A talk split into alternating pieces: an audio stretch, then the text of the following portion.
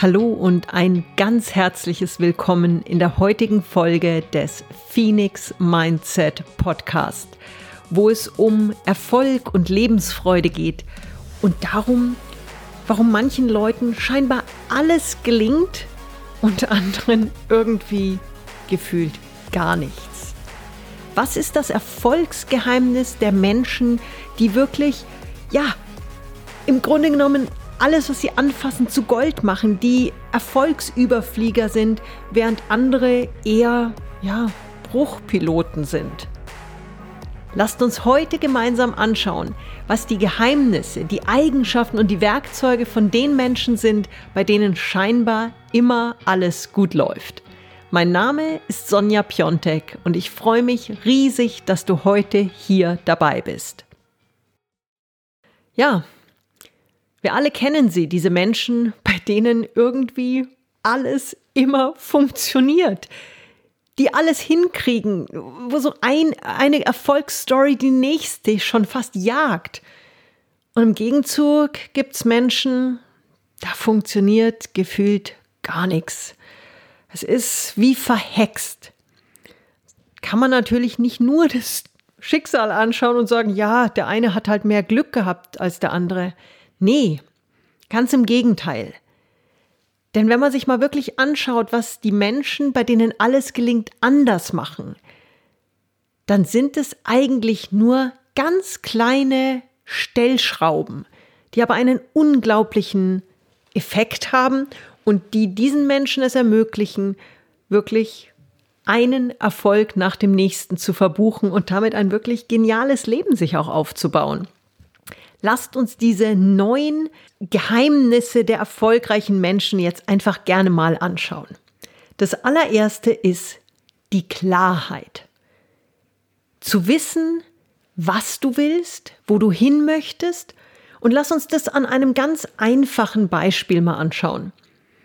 Stell dir vor, du gehst in ein Restaurant und du hast einfach diesen, oh, diesen, diese Traumvorstellung von, ich möchte zum Dessert Kaiserschmarrn mit Vanilleeis.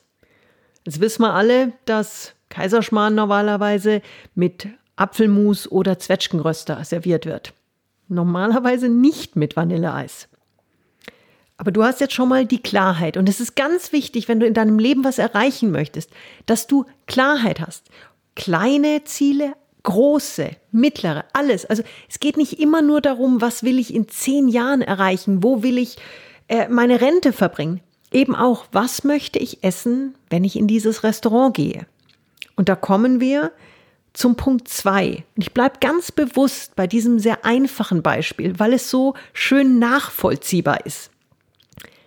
Punkt zwei, das zweite Geheimnis von Menschen, bei denen wirklich im Leben viel klappt und viel richtig läuft, ist das Fragen, das um Hilfe bitten bei unserem Kaiserschmarrn-Beispiel zu bleiben, schaust in die Karte, siehst, es gibt Kaiserschmarrn. Der wird aber nicht mit Eis serviert. Dann siehst du vielleicht irgendein anderes Dessert, wo Eis dabei ist.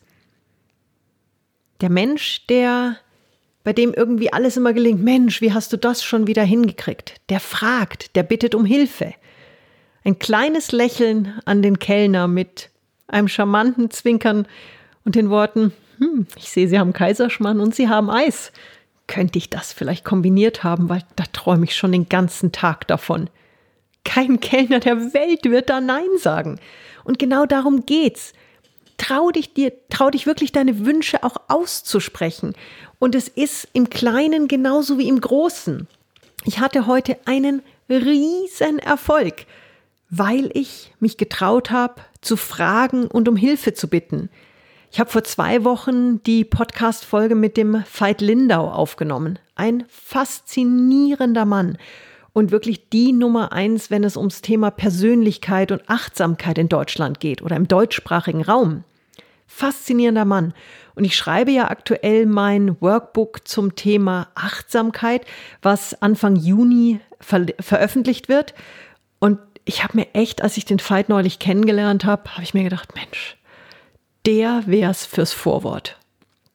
Tja, nu wird das nicht einfach so schreiben, zumal nicht, wenn er nichts davon weiß. Ich habe, als ich in Baden-Baden bei ihm war, das Thema schon vorsichtig angeschnitten und ich habe ihm dann eine E-Mail geschrieben. Ganz klar ihn darum gebeten, ob er das Vorwort schreiben könnte. Ihm ganz klar auch gesagt, was es mir bedeuten würde. Und guess what? Heute hat er zugesagt. Und es ist einfach so schön zu sehen, dass eine einzige Frage, eine Bitte dazu geführt hat, dass jetzt der Veit Lindau das Vorwort zu meinem Buch schreibt. Das ist ja beim Fragen immer so. Wenn du nicht fragst, hast du garantiert ein Nein. Wenn du fragst, hast du aber die Chance, dass es ein Ja wird. Und das ist wirklich eins der ganz großen ja, Geheimnisse. Es ist ja eigentlich kein Geheimnis, es ist ja eigentlich so banal. Aber eins der großen, großen Werkzeuge, wenn du was erreichen möchtest, frag einfach. Bitte um Hilfe. Und nimm in deinem Leben Chancen wahr. Wir kriegen alle so häufig Chancen präsentiert auf dem Goldtablett. Manchmal ist es schwer, diese zu erkennen. Manchmal ist es einfach, sie zu erkennen. Aber es ist so wichtig zu sagen, hey, das ist eine Möglichkeit, da ist eine Chance. Und ich bin Gott sei Dank von meinen Eltern so erzogen worden, dass es mir von klein auf eigentlich relativ viel Freude gemacht hat, Chancen wahrzunehmen. Zum Beispiel, als ich studiert habe, im ersten Semester kam die Professorin auf mich zu und hat mir angeboten, dass ich im zweiten Semester nach Indonesien kann, an die Universitas Pajajaran in Bandung in Zentraljava. Ey, das war ein Riesenschritt, aber ich wusste damals, ist auch eine Riesenchance. Und ich habe Ja gesagt. Und das für ein Mädchen, was nicht aus einer Akademikerfamilie kommt, was nicht aus einer Familie kommt, wo große finanzielle Unterstützung möglich war, was nicht aus einer Familie kommt, wo große Auslandsaustauschmöglichkeiten bestanden. Das hatte ich alles nicht. Aber da hat mir mein Leben eine Chance angeboten und ich habe Ja gesagt. Und ich habe dann ein halbes Jahr in einer javanisch-muslimischen Familie leben dürfen mit vier Brüdern. Ich habe in Deutschland hier nur eine Schwester und auf einmal hatte ich vier Brüder. Und diese Familie hat mich wie ihre eigene Tochter adoptiert. Es war eine so unglaubliche Erfahrung, die ich in meinem ganzen Leben nicht missen möchte. Nummer drei, Chancen wahrnehmen. Und das geht auch gleich über in die Nummer vier. Ängste überwinden. Und ich kann dir eins sagen, ich hatte ganz schön wackelige Knie, als ich damals mit meinen 20 Jahren im Flieger saß, in ein mir eigentlich fremdes Land, in eine völlig fremde Kultur. Sprachlich konnte ich Hallo, mein Name ist sagen und das war's dann auch schon. Ich hatte echt Angst. Aber ich habe diese Chance eben gesehen und habe dadurch daraus die Kraft geschöpft zu sagen, diese initiale Angst, die werde ich überwinden. Und dieses aus der Komfortzone rausgehen, eben die Angst überwinden, die einfach da ist bei großen neuen Schritten, das ist so wichtig. Weil nur dann können Dinge wirklich gelingen. Und ich weiß noch, wie viele meiner Kommilitonen damals gesagt haben, Mensch, was du alles für Möglichkeiten hast, was du alles machst. Ich mir denke, ich habe mich getraut, Ja zu sagen zu einer Chance und auch ich hatte Angst, aber ich habe diese Angst überwunden. Und nur dadurch ist es mir dann gelungen, eben diese tolle Erfahrung zu haben. Und genauso ging es mir dann viele Jahre später, als ich auf einmal das Angebot hatte, eben für BMW, für meinen damaligen Arbeitgeber nach Singapur zu gehen. Auch das war ein Riesenschritt und auch da hatte ich durchaus wackelige Knie. Aber das ist es eben. Wenn man im Leben nichts wagt, dann kannst du auch nicht groß gewinnen. Und ich habe für mich die Erfahrung gemacht, dass die Punkte, wo meine Knie am meisten gewackelt haben, die waren, wo ich die größten Schritte auch nach vorne gemacht habe. Gerade als ich dann in Singapur auch mich entschlossen habe, nach vielen, vielen sehr glücklichen Jahren bei BMW meine Konzernkarriere zu kündigen. Boah, da hatte ich echt, da hatte ich echt Bammel, weil ich war zum einen völlig verwurzelt in dieser Firma hatte einen tollen Job, hatte ein toll, tolles Umwelt. Also es war einfach alles, ach, es hat so gefühlt alles gestimmt und doch hat nicht alles gestimmt. Und ich wollte für mich in meinem Leben noch mehr erreichen und habe mich dann entschlossen zu kündigen und mich selbstständig zu machen. Aber ich hatte echt Schiss vor dem Schritt.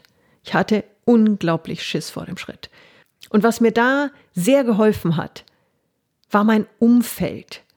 Ich hätte diesen Schritt in Deutschland nie gemacht. Warum? Und warum heißt es mir gelungen, in Singapur, in Asien zu sagen, ich mache mich selbstständig? In Deutschland sind ungefähr oder waren damals 80 Prozent meiner Freunde Angestellte. Als ich nur die Idee geteilt habe, ich würde mich selbstständig machen, kamen sofort, um Gottes Willen, du kannst doch nicht von BMW gehen. Du kannst doch bei BMW nicht kündigen. Du kannst doch so eine Karriere nicht aufgeben. Meine Freunde in Singapur oder in Asien vielmehr, ganz Asien waren primär Unternehmer, Selbstständige. Und als ich da die ersten Male vorsichtig getestet habe und so den ersten erzählt habe, dass ich überlege, mich selbstständig zu machen, da war die Reaktion eine ganz andere. Wow, klasse. Mensch, was machst du denn? Irre, toll, viel Erfolg. Wow, das wird bestimmt gut. Es war nur unterstützend, motivierend. Und man sagt ja immer so schön, zeig mir deine Freunde und ich sag dir, wer du bist. Da steckt unglaublich viel Wahrheit drin.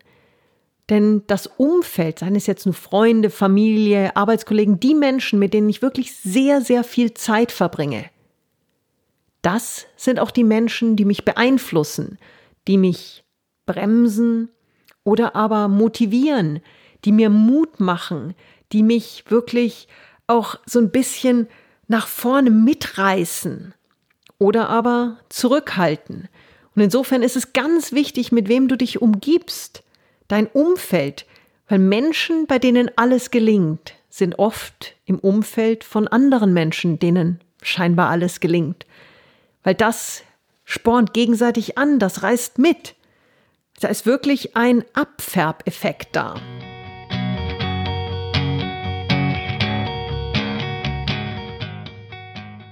Kommen wir zu dem nächsten Punkt, dem sechsten, der Stärkenfokussierung. Eins meiner Lieblingsthemen. Du kannst nur dann wirklich richtig gut bei etwas sein, Erfolg haben und deine Exzellenz wirklich entfalten, wenn du dich auf deine Stärken fokussierst.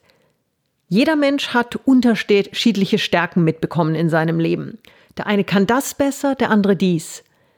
Das Schöne ist, jeder hat Stärken mitbekommen. Und es ist dann eben die Kunst zu sagen, was sind meine Stärken? Was sind die Themen, die mir leicht fallen, die mir liegen, die mir Freude bereiten? Weil dann gelingen dir auch Dinge. Wenn du ständig Dinge machst, die deinem Naturell nicht entsprechen, ja, da brauchst du nicht wundern, wenn es nichts wird. Also ganz klar, je mehr du machst an Dingen, die dir liegen, die dir Freude bereiten, je erfolgreicher wirst du auch sein. Und dennoch geht's nicht ganz nur mit der richtigen Wahl der Stärken. Du musst Nummer sieben üben. Der Sohn meines Partners kann auf dem Trampolin einen dreifachen Salto springen. Jetzt kann man sagen, ja, der ist aber auch echt sportlich. Aber es ist ja nicht so, dass man so geboren wird, dass man einen dreifachen Salto springen kann. Da gehört eines dazu. Wahnsinnig viel Disziplin und üben, üben, üben und nochmal üben. Da fällt man auch mal hin. Und das ist eben das. Wenn man etwas erlernt, da fällt man mal einen Schritt, geht man mal einen Schritt zurück, da fällt man mal auf die Knie, da zwickt's vielleicht auch mal. Aber niemand, der eine Sache wirklich richtig gut kann, hat die einfach so gekonnt. Wir müssen einfach, um voranzukommen, wirklich üben. Und genauso ist es mit dem Dreifachsalto. Der hat weder beim ersten noch beim zwanzigsten Mal funktioniert. Da muss man schon bereit sein, wirklich Energie, Zeit zu investieren. Und ganz klar, auch wirklich den Wunsch zu haben, dorthin zu kommen. Weil wenn du nur sagst, ja, hm, würde ja schon gerne ein Dreifachsalto springen, dann ist es A kein klarer Wunsch, sondern der muss schon, der muss wirklich von innen kommen. Und dann muss es eben gekoppelt sein mit der Bereitschaft, das, was es dazu braucht, zu investieren. Und dann Punkt 8, das Feedback. Gerade eben, wenn man was Neues erlernt, wenn man sich in Bereiche vorwagt, wo man davor noch nicht war, dann ist es unglaublich wichtig, eben auch von außen Feedback zu bekommen und dieses auch anzunehmen. Sei es bei dem Salto, was die Technik angeht, was die Haltung angeht.